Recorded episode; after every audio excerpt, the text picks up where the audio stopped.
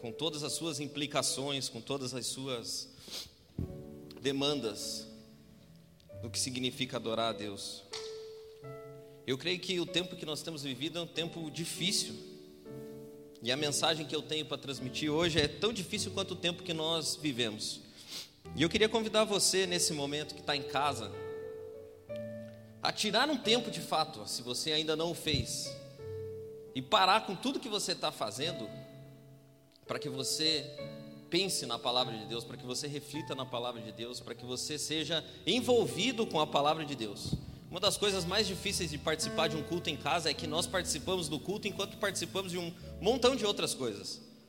A gente lava carro, lava louça, arruma coisas e dizemos que estamos participando do culto. Por isso eu quero dizer para você o seguinte hoje: ofereça o culto nesse momento que você está, se você ainda não fez. O culto já começou, tem uns 40 minutos. Mas eu queria que você parasse o que você está fazendo para ouvir aquilo que Deus tem para nos falar. E as palavras que tem no meu coração hoje para transmitir para vocês estão em João capítulo 6, versículo 60. 60 a 71. João 6, 60 a 71 é a fala final de Jesus numa sequência de três discursos que nós vamos ver hoje aqui. E a fala final de Jesus é a seguinte: Muitos de seus discípulos ouviram isso e disseram: É um discurso duro demais para engolir. Jesus percebeu que eles estavam tendo dificuldade com o assunto e disse: Ficaram arrasados com o que eu disse. O que aconteceria se vocês vissem o filho do homem subindo para o lugar de onde veio? O espírito pode criar vida músculos e força de vontade nada fazem acontecer. Cada palavra que eu lhes digo provém do Espírito e é capaz de criar vida, mas alguns de vocês são resistentes e se recusam a ter parte nisso. Jesus sabia desde o início que alguns não iriam segui-lo de fato, sabia também quem iria traí-lo. E ele continuou: Foi por isso que antes eu disse a vocês que ninguém é capaz de vir a mim por conta própria. Vocês vêm a mim apenas como uma dádiva do Pai. Depois disso, muitos dos seus discípulos o abandonaram, não queriam mais nenhuma ligação com ele. Então Jesus deu aos doze a mesma oportunidade: Vocês também querem me abandonar? Pedro respondeu: Senhor, para onde iríamos? Só o Senhor tem as palavras de vida verdadeira, de vida eterna. Já decidimos segui-lo, e de fato, e acreditamos que és o Santo de Deus.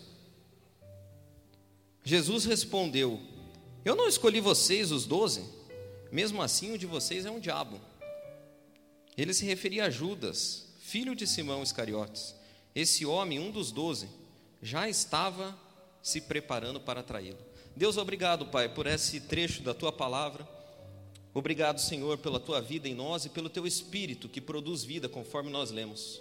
Força e músculos, força de vontade nada pode fazer a não ser o teu Espírito Santo. Por isso eu te peço, Deus, que onde houver um coração quebrantado, um coração disposto, um coração aberto para receber a tua palavra, que ela penetre como uma espada, Deus, e produza em nós o efeito que lhe apraz. Eu peço que a tua palavra hoje escancare a nossa vida diante do Senhor, ó Deus, a começar pela minha, e que nós sejamos achados em ti, ó Pai, e que ela produza mudança, efeito, transformação em nós porque é para isso que a tua palavra existe, é para isso que ela nos foi entregue, Deus, por um, pelo Senhor naquela cruz. E eu peço que, à medida que nós nos debrucemos, Deus, diante dela nessa manhã, que o teu Espírito produza em nós vida e vida eterna, para a glória do teu nome, Deus. Amém. Amém. Eu tenho pensado muito sobre a fé, sobre a igreja, sobre a vida, a vida no âmbito espiritual nesses dias. Eu não sei se você, assim como eu, pensa nessas coisas, mas uma coisa que tem me chocado e tem me deixado perplexo é o fato de imaginar como será a minha fé e a fé das pessoas quando tudo isso acabar. Eu não sei se você já parou para pensar, mas daqui a poucos dias nós completamos seis meses de isolamento, pandemia, sei lá o que, que nós estamos vivendo, dessa loucura. Seis meses em que nós não nos reunimos mais como igreja, assim na sua plenitude da expressão. Seis meses em que visitas aos irmãos são coisas que não devem ser feitas.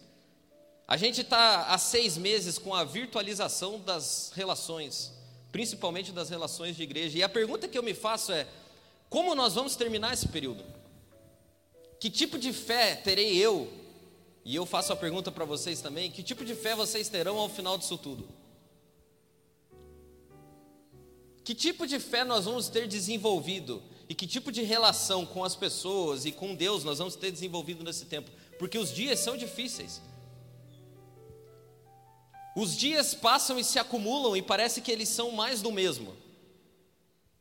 Parece uma repetição enfadonha de coisas que têm acontecido e não. A gente não vê uma mudança. No começo ainda era mais difícil. Teve um dia que eu, eu não conseguia saber que dia da semana era aquele que eu estava.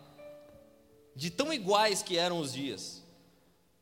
A Maria, coitada, e a Helena estão nessa. A Maria, vez por outra, me pergunta: hoje é domingo? Eu falo: não, filha, hoje é quarta. Ah, tá. E hoje? Hoje é sábado? Não, não, ainda não. Hoje é terça.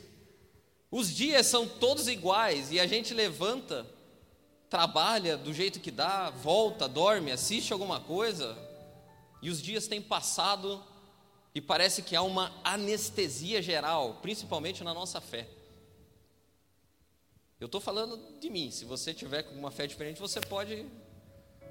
Mas a minha está assim. Essa semana a gente tem uma célula e eu estava conversando com o pessoal. E, é interessante porque ele fez uma declaração num ambiente privado, lógico, mas que é a realidade de muitos de, de nós. A gente combinou de fazer estudos no livro de Gálatas. E aí, durante o dia, eu perguntei para eles, né? Ei, já leram o capítulo 1 de Gálatas? Tal? Ah, tá, tá lido, não sei o quê. E lá pelas tantas, o rapaz falou assim: falou, cara, sabe o que, que me chamou a atenção? é que eu fui procurar a Bíblia, porque eu queria ler na Bíblia mesmo, não queria ler no aplicativo. Onde é, esse capítulo eu não lembrava onde estava minha Bíblia. Mas eu, você e todo mundo diz: Você acredita em Jesus? Sim, acredito. Você é crente em Jesus? Sim, eu sou. E esses três discursos de Jesus nos colocam diante de uma fé diferente a ser desenvolvida. Uma fé diferente. Os, o contexto em que essas palavras foram ditas é mais ou menos o seguinte: Jesus tinha acabado de voltar de Cafarnaum para Caná, e eu preguei isso aqui há dois domingos. Ele tinha vindo de novo de Cafarnaum para Caná e tinha começado de volta o seu ministério, porque surpreendentemente eu não sei qual o motivo, Jesus tinha ficado, segundo a Bíblia, um bom tempo em Cafarnaum e não se tem relatos daquilo que ele estava fazendo lá. Mas ele volta, retoma seu ministério de novo em Caná e começa a fazer alguns milagres.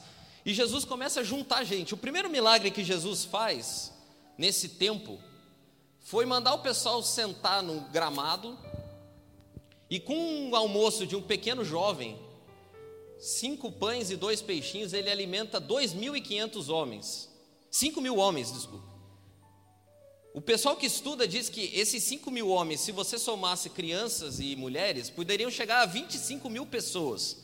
E Jesus assenta todos eles, alimenta todos eles, mas faz algo mais importante. Começa a proferir palavras, porque Jesus não somente nos dá as coisas, ele tem interesse em nos transformar. Então Jesus começa a ensinar aquelas 25 mil pessoas. E sabe o que acontece quando você alimenta 25 mil pessoas? No outro dia aparecem 50 mil pessoas para ser alimentado, porque as pessoas queriam pão. E o que aconteceu naquele dia? No dia seguinte, Jesus sabia do que do coração da galera. E sabia que a galera não estava interessada no ensino deles. E a Bíblia diz que Jesus furtivamente vazou. O, os discípulos entraram no barco sem Jesus, porque a Bíblia diz que Jesus já tinha ido embora. Jesus não é bobo. Jesus é esperto, ele sabia, cara, se eu ficar aqui amanhã, eu não vou conseguir nem andar, porque o que vai ter de gente aqui, que esses caras que comeram o pão que eu multipliquei aqui hoje, vão contar para os outros. E vai vir gente de tudo quanto é lado, porque eles vão descobrir que eu sou milagroso, milagreiro. E Jesus vazou. Mas o fato de Jesus ter ido embora não impediu as pessoas de ir procurar, porque a Bíblia fala no, capítulo 5 de João que no outro dia as pessoas foram exatamente ao lugar onde Jesus tinha dado graças pelo pão. E foram procurar Jesus, querendo mais pão, não mais palavra, mais pão. E aí Jesus é encontrado por um outro pessoal e ele vai proferir o seu segundo discurso. Ele é encontrado pelos fariseus. os religiosos. E aos fariseus e religiosos, ele fala assim: pessoal, vocês não entendem as coisas.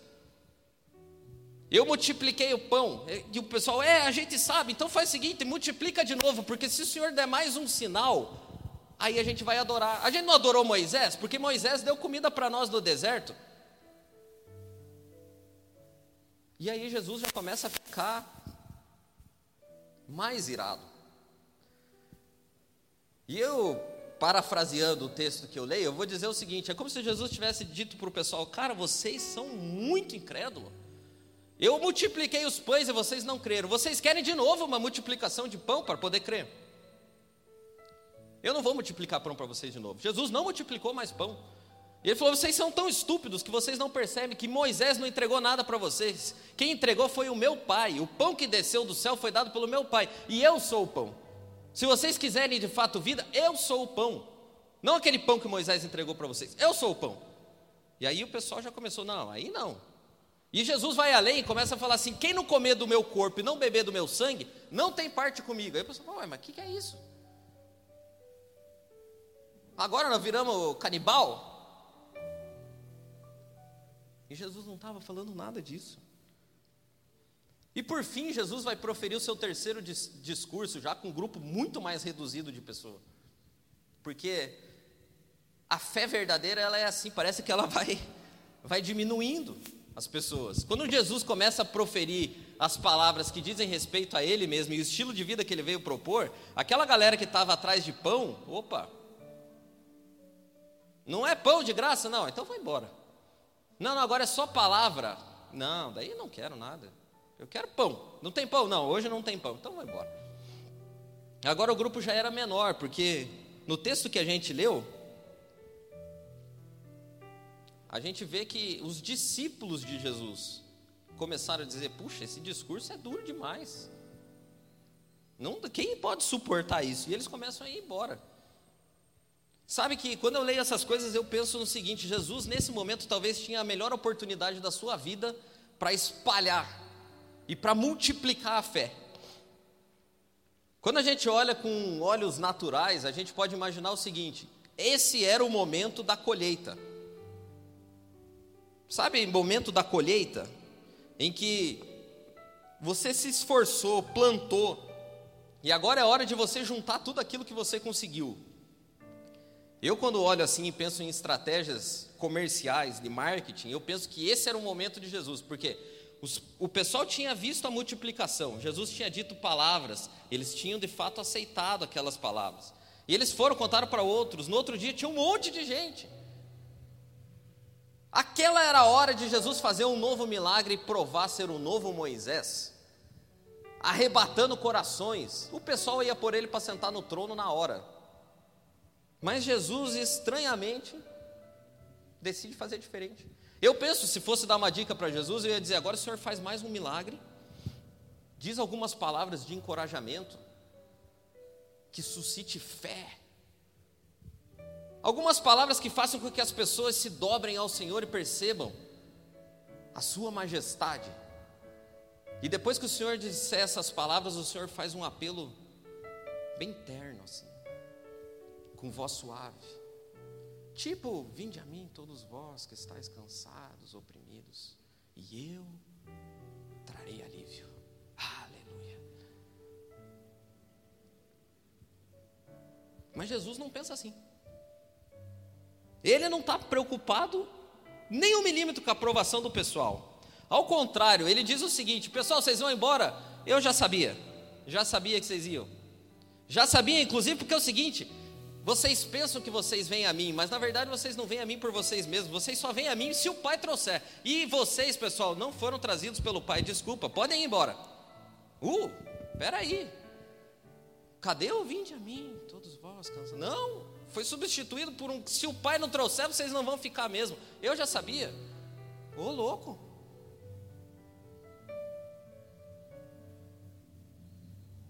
Quando Jesus tem a sua maior plateia, a sua maior oportunidade, é quando ele, ele profere as palavras mais duras que nós lemos na Bíblia.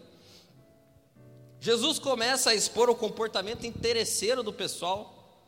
e vai lá no fundo, lá no fundo, no fundo, no fundo, no fundo, cavar as suas contradições.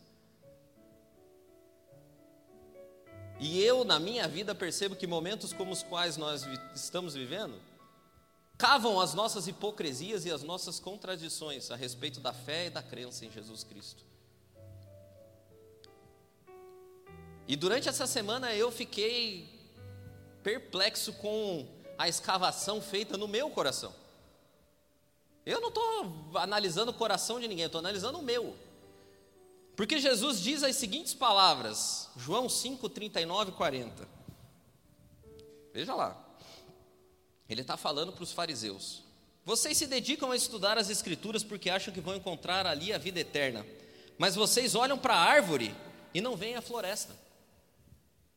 Afinal, as Escrituras falam de mim, e aqui estou diante de vocês, e vocês não querem receber de mim a vida que afirmam desejar.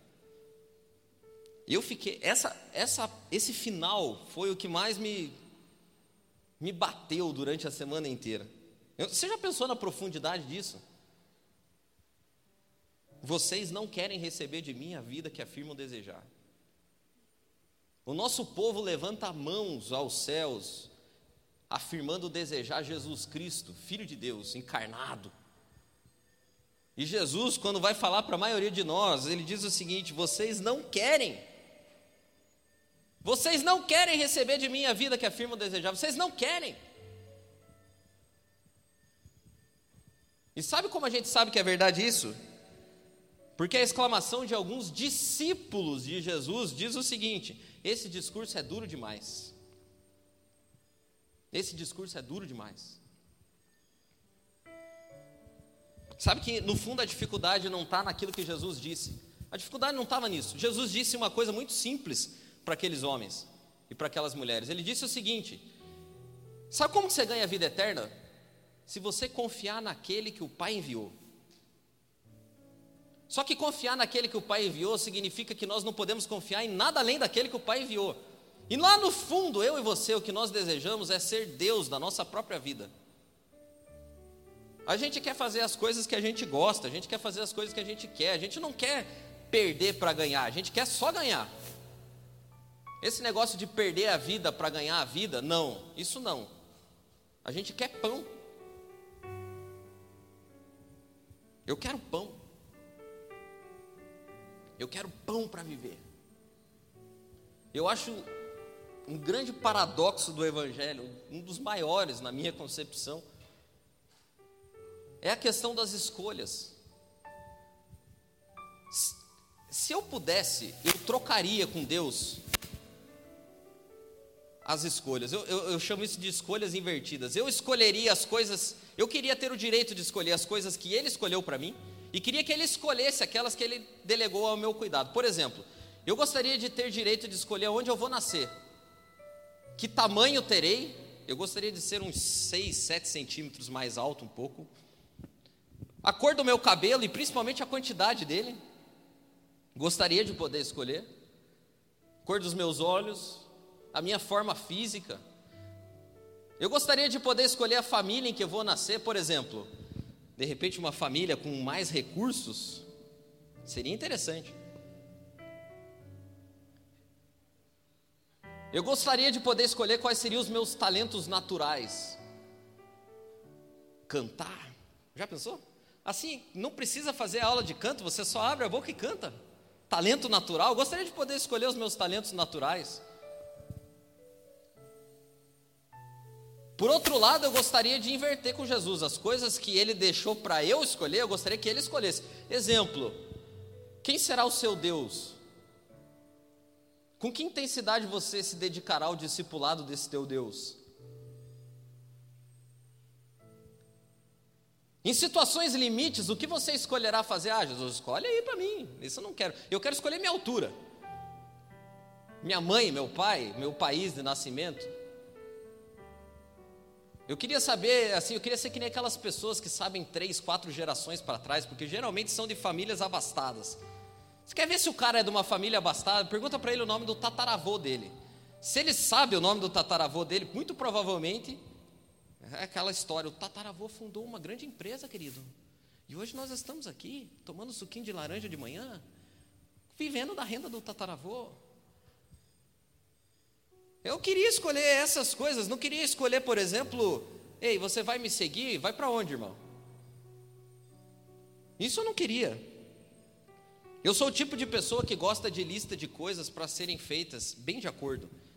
O meu desespero, por exemplo, é se você me mandar para o supermercado e não me der uma lista. Eu, eu, eu não gosto de supermercado, mas se você me der uma lista, eu vou.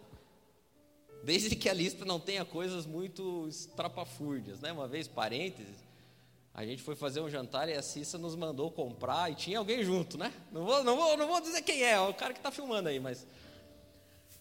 E na lista dizia o seguinte: noz moscada. Eu falei, cara, noz moscada? Deve estar tá lá nos temperos, junto com orégano. Beleza, tava. Cheguei lá, mas as embalagens não estava escrito o que era. Aí eu falei, ah, agora ferrou, cara.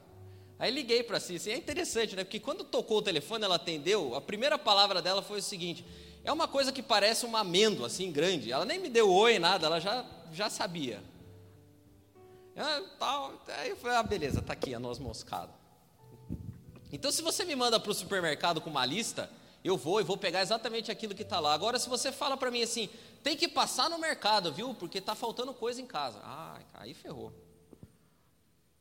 E a vida espiritual, eu chamei isso de a parábola do supermercado, é mais ou menos essa. Jesus está dizendo para o pessoal assim: vocês querem a lista vocês querem o pãozinho, vocês querem um negócio para vocês saberem exatamente o que vocês têm que fazer para me adorar. Não é assim comigo, pessoal. O Moisés dava uma listinha para vocês, comigo não é assim, não. Eu não vou forçar ninguém a aceitar a virtude, pessoal. Vocês têm que ser transformados. Vocês têm que gostar de fazer a coisa certa. Eu não vou ficar forçando vocês, não. Essa história de que se vocês fizerem o negócio errado, eu vou pesar a mão em vocês, eu vou esmagar vocês. Isso aí é o karma, não é o evangelho. O evangelho de Jesus não é isso. O evangelho de Jesus se propõe a transformar o nosso desejo, não só as nossas atitudes. Jesus não tem nada a ver com o karma. Eu não vou, não vou impor a ninguém a fé também. Você, você crê se quiser. Aquele que crê que o Pai me enviou, eu estou nele. Quem não crê, eu não estou. E eu não vou ficar fazendo sinal para vocês crerem também, não. Eu não vou impor a fé a ninguém. Sabe que aqui tem uma grande diferença. Boa parte de nós, irmãos, que se diz crentes em Jesus, apenas acredita, mas não crê. Porque quem acredita em algo, não necessariamente é mudado por aquilo que acredita, mas quem crê em algo, necessariamente é mudado por aquilo. Por exemplo, ontem nós fomos na praia e eu falei para Maria o seguinte: falei, Maria, se você pegar um barco e sair daqui para lá, dentro de algum tempo você vai chegar na África. Não sei aonde, mas vai chegar na África. Ela falou, é mesmo? Eu falei, é. Ah, então tá bom. E ela virou as costas e foi embora. Sabe por quê? Porque ela acreditou nisso, mas isso não muda nada na nossa vida, saber disso. Se eu pegar um barco ali no litoral paranaense e sair disparada, provavelmente eu vou chegar em algum lugar da África do Sul. Se tudo der certo. Tá, você acredita nisso? Acredito, mas. E a gente vive assim. Você acredita que Jesus Cristo é o Filho de Deus? Acredito. E o que, que isso muda? Nada. Você acredita que Jesus Cristo veio, encarnou e morreu numa cruz por você? Acredito. E isso faz o que com você? Nada.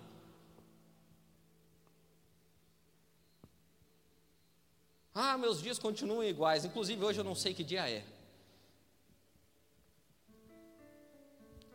É difícil, mas é a triste realidade. Crer é totalmente diferente nisso. Quando eu creio em algo, aquilo me molda e me muda. Você quer ver um exemplo? O Justin Bieber é mais crente do que muitos de nós. Porque o Justin Bieber, depois que ele começou a crer em Jesus, ele largou uma turnê mundial no meio dela, porque ele disse: Isso não faz mais sentido para mim. O fato dele acreditar em Jesus levou ele a crer e mudar a vida dele, com base nas suas crenças, mesmo tendo prejuízo, porque imagine, imagine o prejuízo desse cidadão. Tudo bem que ele já é rico, né? Você pode falar, ah, mas ele já era rico, ok, mas ele ia ficar mais ainda. Ele já era famoso, ele ia ficar cada vez mais. E ele foi escrever uma música depois disso, chamada Propósito. Oh, que bênção, cara. Só que se eu for em muitos lugares e falar que o Justin Bieber é crente, o pessoal vai falar: não, mas ele não canta as músicas nossas. O Justin Bieber é crente. Muito. Inclusive, isso que eu estou falando já tem uns dois, três anos. E sabe o que, que tem acontecido com o Justin Bieber hoje? Ele continua crente. E ele continua sem fazer turnês, porque segundo ele, cara, isso não faz sentido para mim agora. Eu creio, eu não acredito apenas, eu creio. Creio. Crer faz com que você mude com base naquilo que você crê. Então Jesus não impõe a fé a ninguém. Ah, eu acredito, Jesus. Não, mas não é isso que eu estou falando. Estou falando mais profundo. Vocês acreditavam no Moisés porque Moisés fez chover pão. Agora vocês querem acreditar em mim pedindo para eu fazer chover pão. Eu não vou fazer chover pão, pessoal. Chega. Acabou o pão. Você tem que crer agora, sem pão. Jesus não vai coagir ninguém a aceitar o discipulado. E a pergunta é assim cirúrgica. Será que eu quero mesmo a vida que eu afirmo desejar? Com todas as suas implicações. Eu quero mesmo? Porque, segundo Jesus, aquele que quiser vir após mim tem que negar a si mesmo, tem que ser transformado, não é. Então você percebe que Jesus parece que de fato errou no discurso, não era hora de dizer essas coisas. E diante dos discursos de Jesus, nós temos três estradas a tomar, três caminhos a trilhar. Nesse compêndio de, de informações nos discursos de Jesus, te deixam com três opções, pelo menos eu acredito. Ou você abandona, mas abandona de corpo e alma, entendeu? Abandona de coração e de, de corpo, de presença. É o que alguns discípulos fizeram, ó, João 6,60. Ao ouvirem isso, muitos dos seus discípulos, já não era mais a multidão, discípulos, disseram: Dura essa palavra, quem consegue ouvir isso? E o 6,66, depois do, do restinho de discurso de Jesus para esse pessoal, diz que é o seguinte: depois que Jesus explicou bem o que significavam as palavras, aconteceu o seguinte: daquela hora em diante, muitos dos seus discípulos voltaram atrás e deixaram de segui-lo. Deu para nós. Isso aí não é para nós, não. E aí Jesus vem com uma proposta para o resto do pessoal. Então ele já tinha perdido a grande multidão de 25 mil já tinha perdido os fariseus, tinha sobrado ali um pouco. Agora, ele, aquele pouco tinha ido embora, ele se vira para os doze e diz o seguinte: e vocês não querem também aproveitar o embalo? Ou não parece um Jesus muito delicado, assim que a gente está acostumado? Vocês não querem ir também? Podem ir também, tá, tá tranquilo. É como se Jesus tivesse olhado para o pessoal e falado: e irmão, vai para onde você? Vai continuar ou vai aproveitar aí, pessoal? Tem companhia para a estrada aí, se vocês quiserem voltar atrás. Sabe o que eu aprendo com isso? Que ensinos suaves produzem pessoas duras. E ensinos duros produzem pessoas suaves, de coração amolecido. Porque quando Jesus estava multiplicando pães, não estava havendo transformação na vida daquelas pessoas. O interesse, o egoísmo, a busca pelo desejo próprio aumentava. Enquanto o ensino era mais suave, o pessoal se transformava em mais interesseiro. O pessoal ficava mais duro de coração, não conseguia discernir as coisas do espírito fazia comparações. A gente viu, nossos antepassados viveram com Moisés. Agora, você vai também fazer chover pão? Hoje a gente dura, de coração duro. Agora, quando o ensino foi mais duro, o coração começou a se amolecer. Porque depois das palavras proferidas por Jesus, Pedro olha para ele diante do convite: vocês querem abandonar também? Ele fala: Deus, para onde nós vamos? Eu já estou com o coração amolecido. Eu não tenho para onde ir. Eu já entreguei minha vida, minha vida já não é mais minha. Por onde eu posso ir? E o pessoal já não era mais interesseiro, mas agora era dedicado. A fé já não era mais oportunista, agora já era genuína. O coração já estava mais amolecido. E sabe de uma coisa? O tempo que nós estamos vivendo vai expor a fragilidade dos nossos ensinamentos. Porque muito, por muito tempo nós temos pregado palavras que alimentam o ego das pessoas, e agora, quando elas estão frente à dificuldade de tempos difíceis, ela não tem base. A fé de areia. A fé de areia. Quando para o pão e quando cessa o pão, é que se mostram os verdadeiros. E eu, eu falo isso com grande temor, porque assumir essa posição de passar os ensinos bíblicos é algo muito difícil, de muita responsabilidade.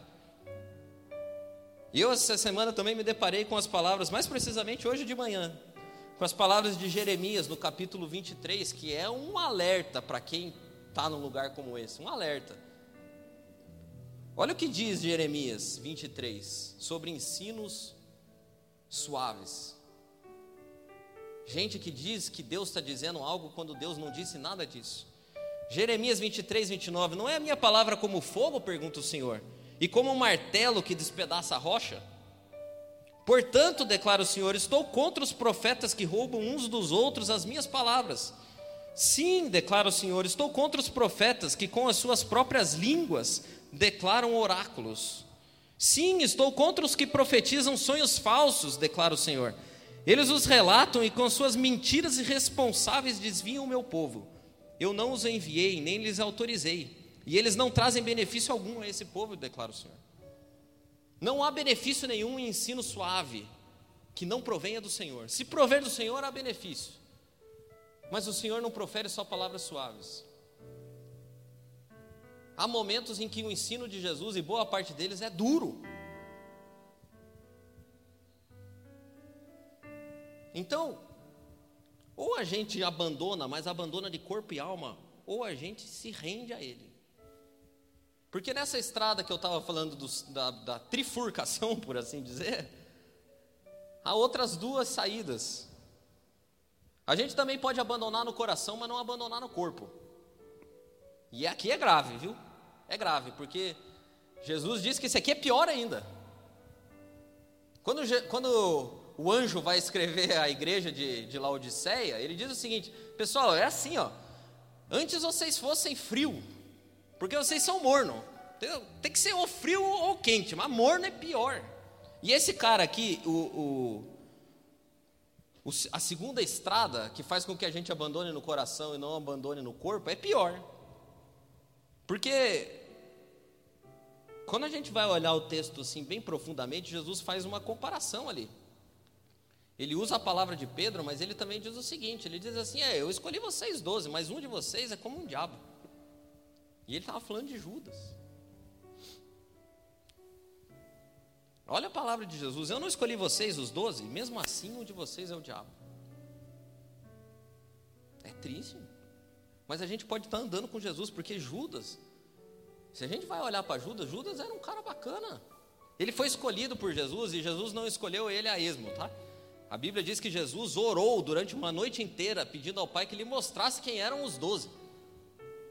Então Judas foi escolhido por Jesus. Não era assim, ah, o cara estava, ah, vem aí você também, tá? Chamei esses aqui, esse aqui ficou meio constrangido, né? Tinha dois irmãos pescando e mais o ajudante do barco. Eu chamei os dois aqui, daí esse cara vai ficar meio chateado, vem, vem aí também. Não foi assim.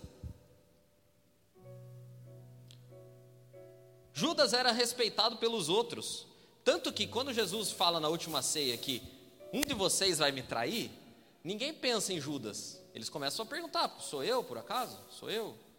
Sabe, porque a gente é julgador, pessoal. Se, se a gente tivesse naquela mesa, se eu tivesse naquela mesa, e Jesus falasse: um de vocês vai me trair, eu já ia começar a pensar: falar, é, deixa eu ver aqui quem que é o que está menos crente.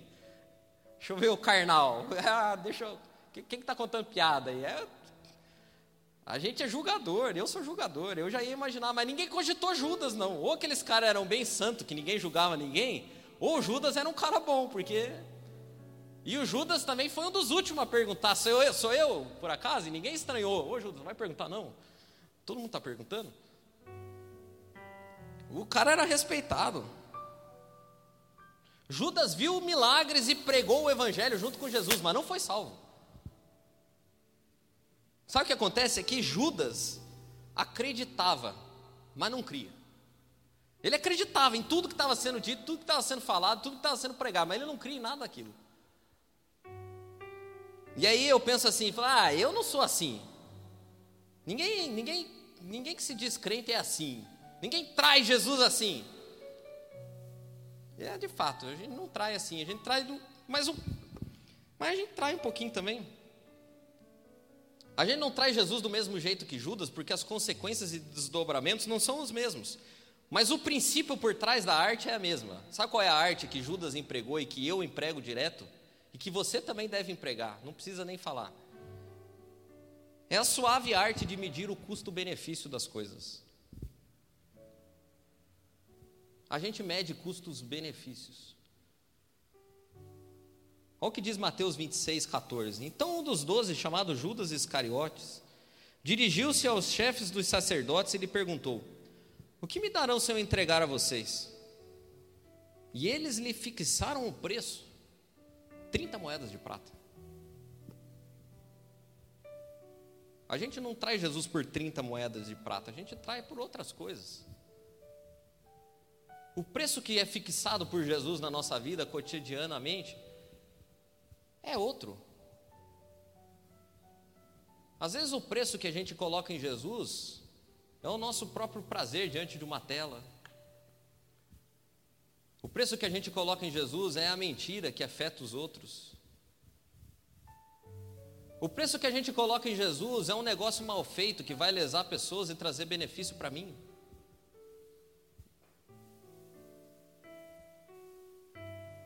Eu vou abandonando Jesus de, de coração, mas não de corpo. Eu dou uma negadinha hoje, uma negadinha amanhã.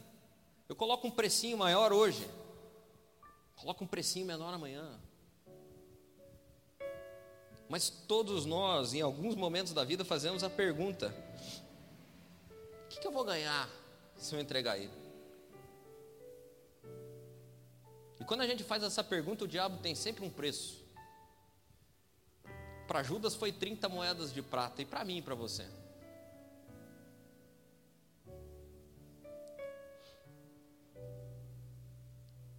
O que me deixa perplexo no texto que a gente leu é o seguinte, ó. Judas já estava fazendo essas coisas todas aqui, já estava com o coração intencionado, porque se você for ler o capítulo 7 de João, vai dizer que Jesus estava saindo de onde ele estava e evitou por Jerusalém, porque ele já sabia que o pessoal ia querer prender ele.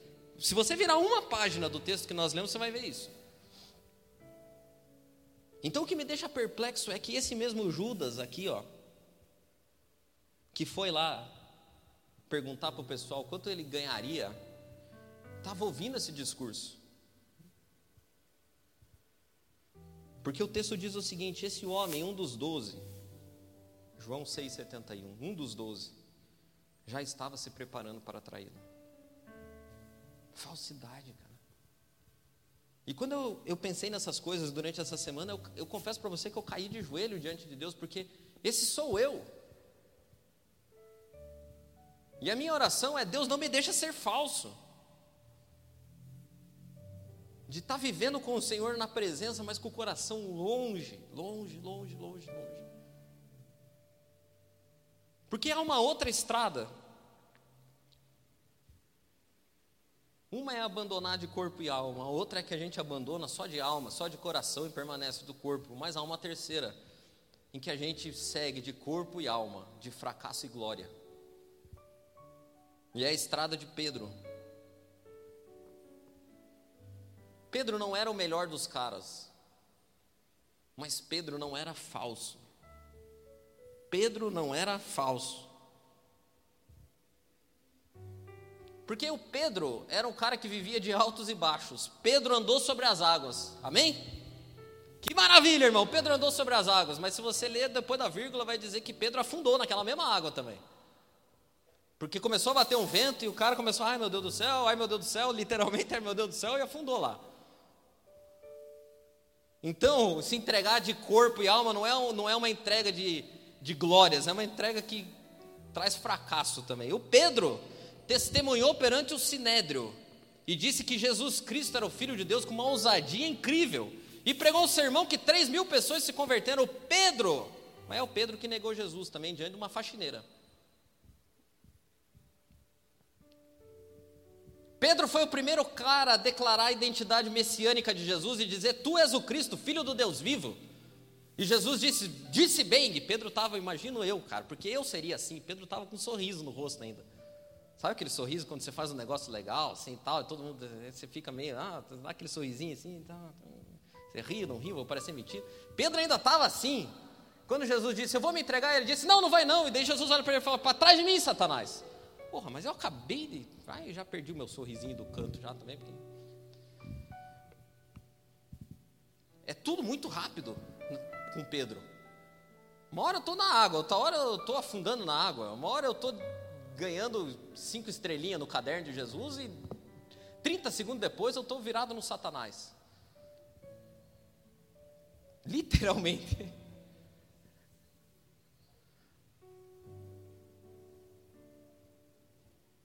Porque a virtude já tinha ido embora, né? Ah, você é o Cristo, ah, que revelação maravilhosa. Agora agora você é Satanás.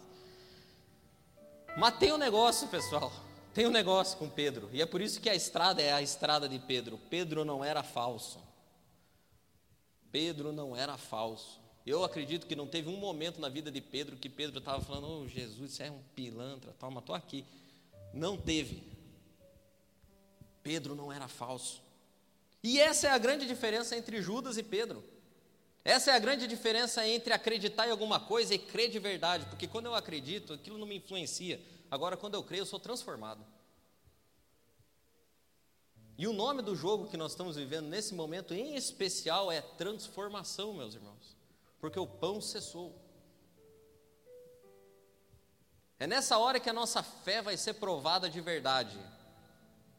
É nessa hora que a nossa disposição em seguir a Jesus quando os pães não caem do céu vai ser provada de verdade.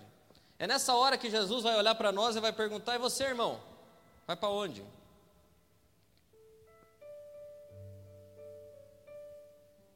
Você vai para onde, irmão? Para onde você vai?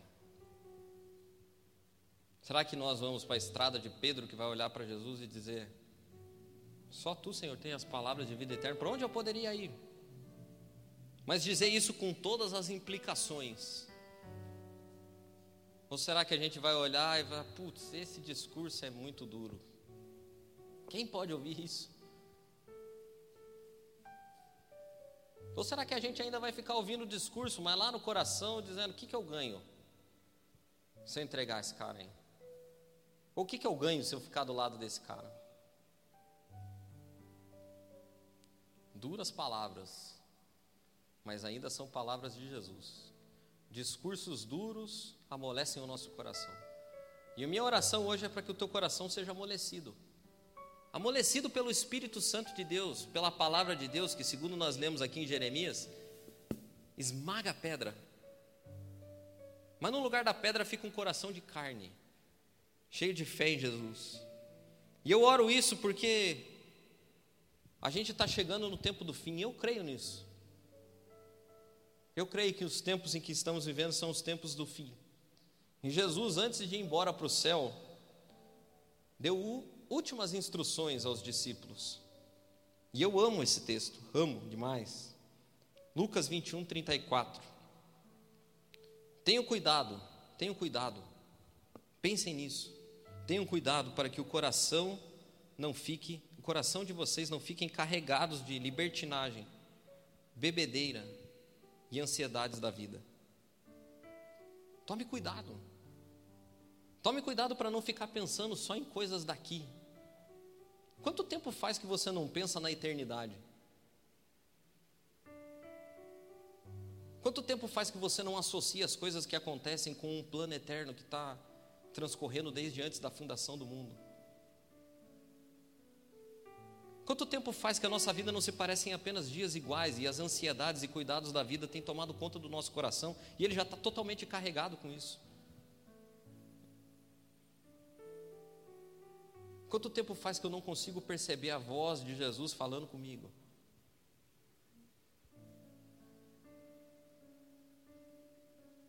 Tomem cuidado para o coração de vocês não fiquem carregados. E aquele dia venha sobre vocês inesperadamente. E aquele dia venha sem que vocês percebam que ele está chegando. Tome cuidado para que ele não venha sobre vocês inesperadamente, porque ele virá sobre todos que vivem na face da terra. Estejam atentos e orem para que vocês possam escapar de tudo que está para acontecer e estar de pé diante do Filho do Homem.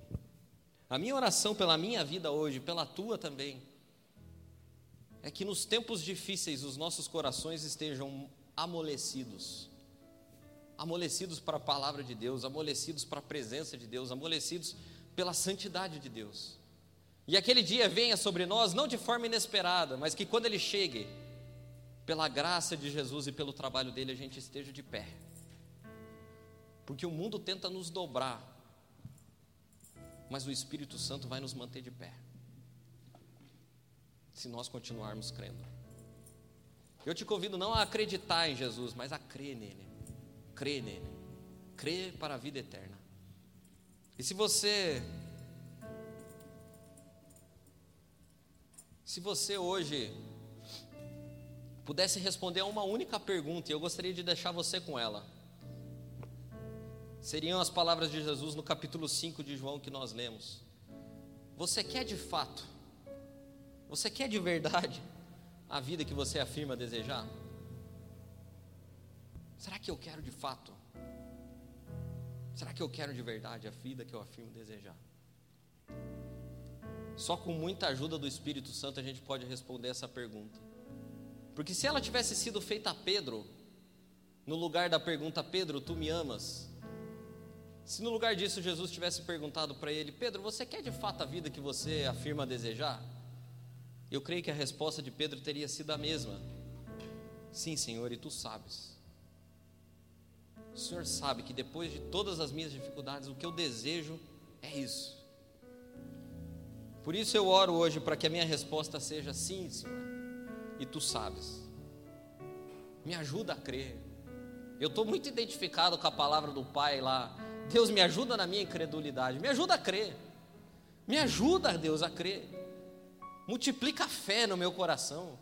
Me ajuda a crer naquilo que hoje talvez eu só acredite me ajuda a crer. E eu quero orar com você. E eu queria te convidar a ficar de pé, você que está em casa também. Que a nossa oração hoje seja: Deus, me ajude a crer. E me ajude a desejar aquilo que com a boca eu afirmo. Que eu quero a tua vida em mim, que eu quero a manifestação do Senhor em mim. Pai, obrigado, Deus, pelo teu Espírito Santo. Obrigado pela tua palavra dura, Senhor, mas que amolece a nossa vida, o nosso coração, nos faz mais parecidos com Jesus e nos, nos encaminha, Deus, pela estrada da salvação, da transformação da nossa vida. Obrigado por ter dito essas palavras, Deus, que hoje nos confrontam, mas que produzem em nós, segundo elas mesmas, vida, porque a carne nada pode fazer, Deus, mas o teu espírito vivifica por isso que eu oro ao Senhor, onde quer que essa mensagem chegue, e aqui aos nossos corações, que o sopro do Teu Espírito Santo produza em nós vida nesse dia, Pai.